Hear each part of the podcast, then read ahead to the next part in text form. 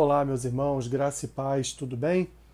Vamos para mais um dia do nosso podcast Café com Bíblia.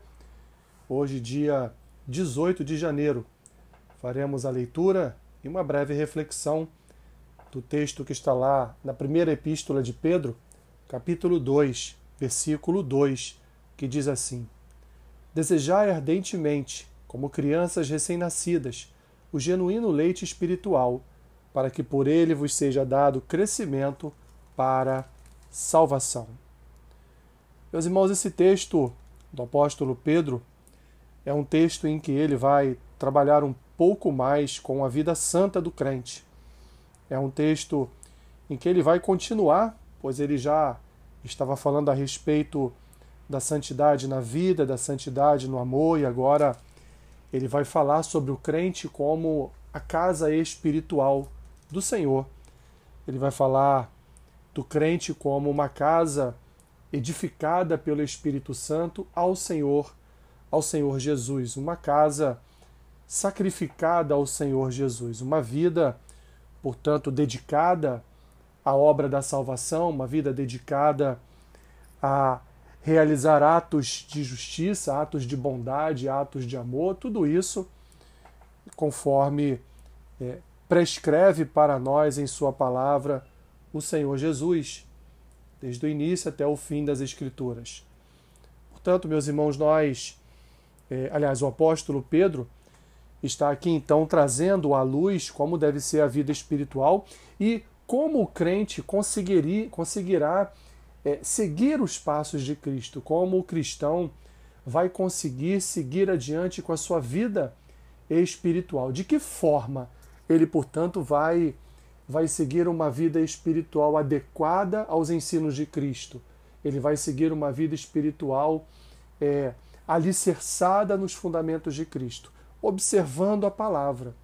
E aqui Pedro ele vai se utilizar de aqui de uma analogia de como uma, uma criança recém-nascida ela tem um desejo ardente pelo leite materno, Assim também, meus irmãos, nós, como recém-nascidos, evidentemente ele está falando aqui de um início de uma vida cristã, ele está falando aqui do iniciar é, do andar com Deus, e alguns que estão ouvindo essa mensagem podem ainda estar no início, outros já podem ter uma longa caminhada, mas por incrível que pareça, tem pessoas que têm longas caminhadas é, cristãs, mas ainda tomam leite espiritual, ainda estão, ainda não chegaram no alimento sólido. Mas voltando aqui o texto, meus irmãos, o que Pedro quer dizer na verdade é que nós, todos nós, devemos desejar a palavra de Deus como uma criança deseja o leite materno. Porque não se trata só de um desejo ardente da criança pelo leite materno, é porque de uma forma indireta ela sabe que o leite alimenta, que o leite faz cessar a sua fome. Assim também as Escrituras, meus irmãos. As Escrituras são para nós um alimento genuíno espiritual. É um alimento que nos ajuda a crescer, é um alimento que vai nos dar, nos dar o sustento necessário para a nossa caminhada cristã. É, portanto, Pedro, aqui nesta sua analogia, nessa sua comparação, ele então deixa a nós o ensinamento de que só há um caminho para o crescimento para a salvação, é o caminho das Escrituras. Não há outro, meu irmão, minha irmã, não há outro caminho a seguir, senão o caminho do conhecimento de Deus, senão o caminho do conhecimento daquilo que Deus é, decreta para nós, senão o caminho do conhecimento da lei de Deus. E a sua lei é perfeita, a sua lei, ela, ela alimenta a nossa alma, a sua lei ela traz a nós a confiança e a esperança de dependermos do nosso Senhor sobre as nossas vidas.